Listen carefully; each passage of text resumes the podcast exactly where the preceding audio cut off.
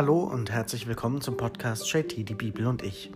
Heute lesen wir im Galaterbrief das dritte Kapitel. Schauen wir einmal, wie Paulus hier weiter schreibt und weiter argumentiert im Blick auf seine Kontrahenten und lesen wir einmal den ersten Abschnitt dieses Kapitels. Ihr unvernünftigen Galater, wer hat euch verblendet? Ist euch Jesus Christus nicht deutlich als der Gekreuzigte vor Augen gestellt worden? Dies eine möchte ich von euch erfahren. Habt ihr den Geist durch die Werke des Gesetzes oder durch das Hören der Glaubensbotschaft empfangen? Seid ihr so unvernünftig? Im Geist habt ihr angefangen und jetzt wollt ihr im Fleisch enden? Habt ihr denn so Großes vergeblich erfahren? Wenn es denn vergeblich war? Warum gibt euch denn Gott den Geist und bewirkt Machttaten unter euch? Aus Werken des Gesetzes oder aus dem Hören der Glaubensbotschaft? Soweit dieser einleitende Abschnitt. Wir hören hier, wie Paulus auf einen Knackpunkt hinweist, nämlich so die, den Unterschied zwischen der Glaubensbotschaft, die die Menschen gehört haben durch seine Verkündigung und die der Apostel, der anderen Apostel und im Gegensatz zu dieser Glaubensbotschaft, die, aus dem, die den Geist Gottes bringt, die, die Werke des Gesetzes. Das steht dem gegenüber. Also die Tora, die Einhaltung der Tora. Der Streitpunkt ist ja, müssen die Heidenchristen, diejenigen, die ähm, vorher keine Juden waren und Christen wurden, müssen die erst einmal sich auch an die Tora und an die Gebote und eben auch an die Beschneidung halten. Oder reicht allein der Glaube? Können sie einfach so den Geist empfangen, die Glaubensbotschaft hören oder müssen sie erst die Werke des Gesetzes erfüllen? Paulus bohrt da letztlich in einer Wunde. Er will immer wieder auf diesen Punkt hinaus und den Menschen deutlich machen, dass es verschiedene Wege gibt, Jesus nachzufolgen und dass es eben nicht darauf ankommt, irgendwelche Gesetze und Gebote zu erfüllen, sondern den Geist dieser Glaubensbotschaft wirklich auch zu empfangen und zu leben und eben aus diesem Geist Jesu sein Leben zu gestalten. Und ich denke, das ist für uns heute genauso wichtig, zu sehen, dass es verschiedene Zugänge gibt, verschiedene Konfessionen heutzutage, die aber dennoch an das Gleiche glauben, die am gleichen festhalten, die zum gleichen hinführen, dass es unterschiedliche Wege geben kann, wie damals die Judenchristen sich sehr wohl an die Tora gehalten haben, beschnitten waren, mussten es die Heidenchristen eben nicht sein. Und so können wir auch heute Ökumene leben, indem wir die Unterschiede respektieren und dennoch das Gemeinsame in den Mittelpunkt stellen. Das wäre sozusagen der wünschenswerte Weg auch für Kirchen heute, wie sie miteinander glaubwürdiger diese Botschaft Jesu weitertragen können. Wir wissen, dass es aber leichter gesagt als getan ist, dass die Realität oft eine andere ist und es betrifft ja nicht nur die Kirchen, sondern es geht ja auch um mein eigenes Leben. Und auch da kann ich überlegen, ob ich ähm, auch hier akzeptiere, wenn andere andere Meinungen haben, andere Einsichten, dass ich verschiedene Lebensmodelle, Lebenswege akzeptieren und tolerieren kann. Und wo fällt mir das aber auch schwer? Und wo kann ich auch an mir arbeiten, dass ich das von anderen akzeptiere, weil ich ja auch will, dass andere meinen Lebensweg und Lebensentwurf akzeptieren. Lesen wir einmal, wie es weitergeht. So auch bei Abraham. Er glaubte Gott und das wurde ihm als Gerechtigkeit angerechnet. Er kennt also, die aus dem Glauben leben, sind Söhne Abrahams. Und da die Schrift vorhersah, dass Gott die Völker aufgrund des Glaubens gerecht macht, hat sie dem Abraham im Voraus verkündet. In dir sollen alle Völker gesegnet werden. Also werden sie, die glauben, gesegnet mit dem glaubenden Abraham. Diejenigen aber, die aus den Werken des Gesetzes leben, stehen unter einem Fluch. Denn geschrieben steht, Verflucht ist jeder, der sich nicht an alles hält, was das Buch des Gesetzes zu tun vorschreibt. Dass aber durch das Gesetz niemand vor Gott gerecht gemacht wird, ist offenkundig, denn der aus Glauben Gerechte wird leben.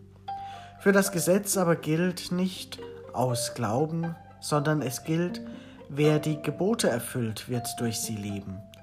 Christus hat uns vom Fluch des Gesetzes freigekauft, indem er für uns zum Fluch geworden ist. Denn es steht geschrieben, verflucht ist jeder, der am Holz hängt. Jesus Christus hat uns freigekauft, damit den Völkern durch ihn der Segen Abrahams zuteil wird und wir so durch den Glauben den verheißenen Geist empfangen. Brüder und Schwestern, ich nehme einen Vergleich aus dem menschlichen Leben. Niemand setzt das rechtsgültig festgelegte Testament eines Menschen außer Kraft oder versieht es mit einem Zusatz. Abraham wurden die Verheißungen zugesprochen und seinen Nachkommen. Es heißt nicht und den Nachkommen, als wären viele gemeint, sondern es wird nur von einem gesprochen und deinem Nachkommen, das aber ist Christus. Damit sage ich, das Testament, dem Gott zuvor Gültigkeit verliehen hat, wird durch das 430 Jahre später erlassene Gesetz nicht ungültig, sodass die Verheißung aufgehoben wär, wäre. Würde sich das Erbe nämlich aus dem Gesetz herleiten, dann eben nicht mehr aus der Verheißung. Gott hat aber durch die Verheißung Abraham Gnade erwiesen. Soweit dieser zweite Abschnitt in diesem Kapitel. Wir hören also, wie Paulus hier seine Argumente darlegt, indem er eben an die Verheißung an Abraham anknüpft und diese Geschichte als Ausgangspunkt auswählt. Und das macht er nicht zufällig, denn Abraham ist ja der Stammvater der Juden. Und weil Paulus gerade diese Verheißung an Abraham auf alle Menschen, auf alle Völker bezieht, ausweitet, interpretiert. Dadurch trifft er das Selbstverständnis der Gegner ziemlich stark. Sie werden hier kritisiert und Paulus argumentiert gegen sie und er legt das auch mit verschiedenen ähm, Anknüpfungspunkten an die Schrift dar, indem er immer wieder auch aus dem Alten Testament eben zitiert, Anspielungen macht über das Gesetz mit dem Fluch und dass das auf Jesus auch angewendet wird, dass quasi jeder, der am Holz hängt, auch verflucht ist. Also dass Jesus sich selbst zum Fluch hat machen lassen, um uns vom Fluch des Gesetzes zu befreien. Also der Segen Abrahams, der kommt durch Jesus wieder in die Welt. Er ist der Nachfolger Abrahams, so wird es von Paulus ausgelegt und gedeutet. Und letztendlich geht es Jesus nicht um den Fluch eines Gesetzes, sondern um das Freiwerden von allem, was einengt und bindet. Und deswegen für Paulus auch eben die Befreiung von diesem Fluch des Gesetzes.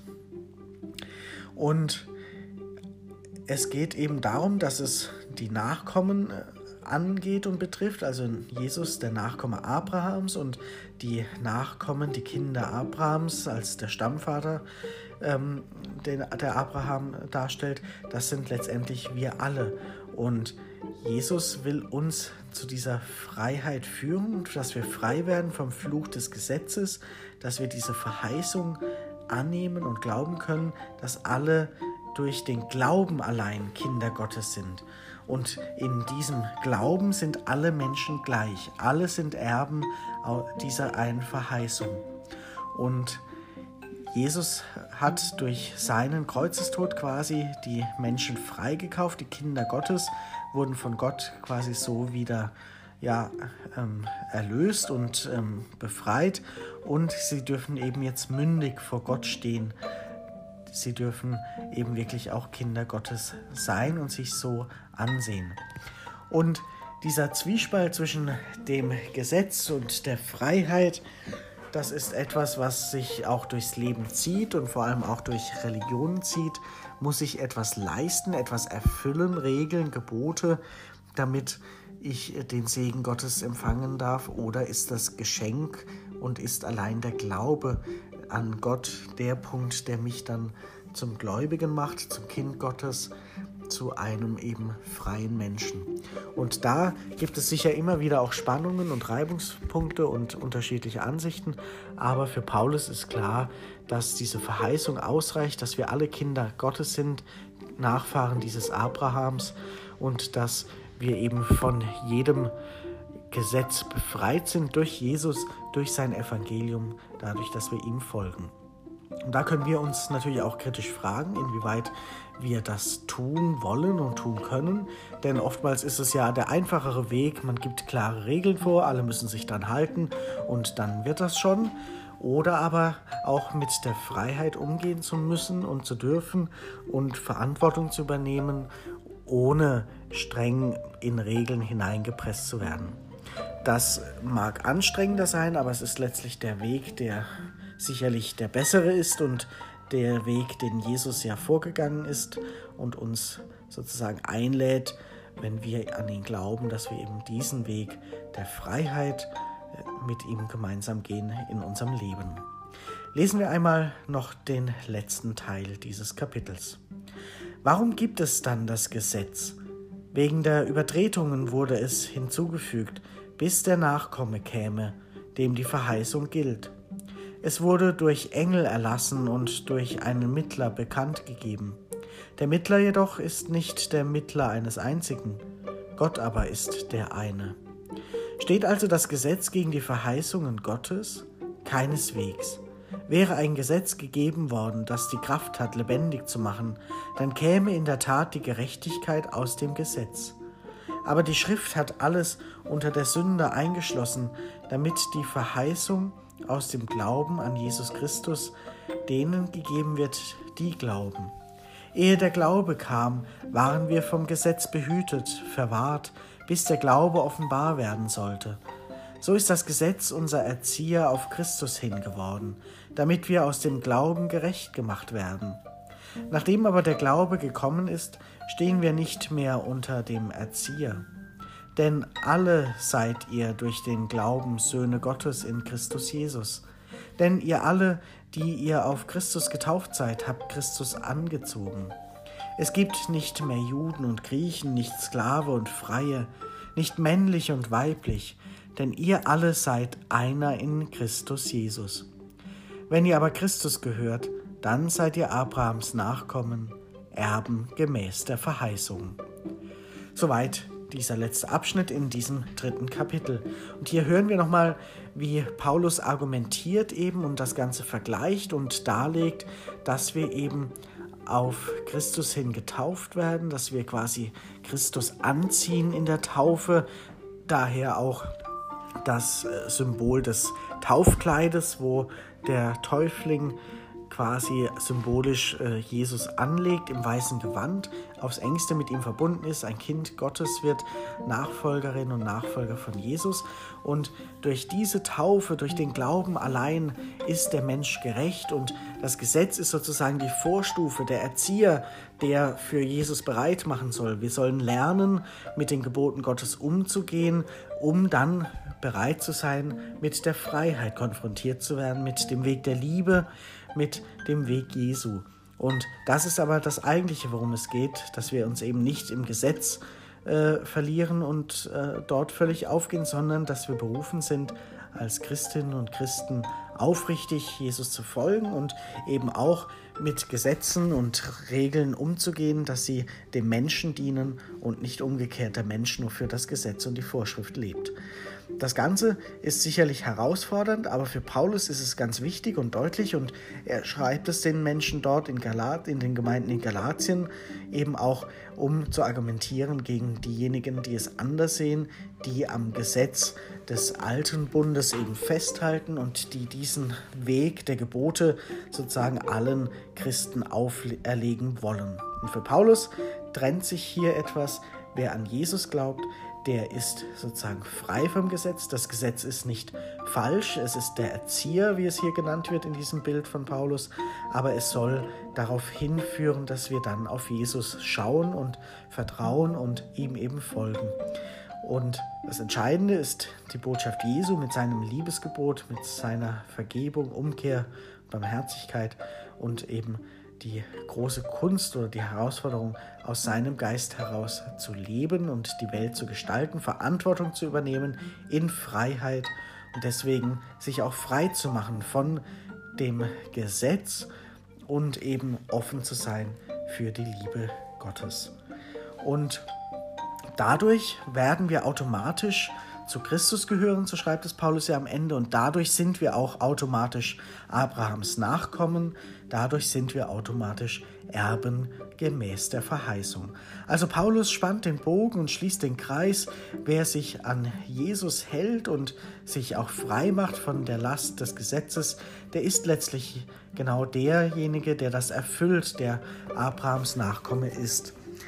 Und das ist sicherlich eine wichtige Argumentation und etwas, was auch ja, für uns persönlich Bedeutung haben kann, sind wir eben so, dass wir nur Regeln befolgen oder übernehmen wir Verantwortung in Freiheit und gestalten wirklich diese Welt so gut es geht mit, gestalten unser Leben, unser eigenes, das unserer Mitmenschen im Sinne Jesus um und weiter. Darum geht es. Und mit diesen Fragen können wir uns beschäftigen. Für heute aber erst einmal noch einen schönen Tag.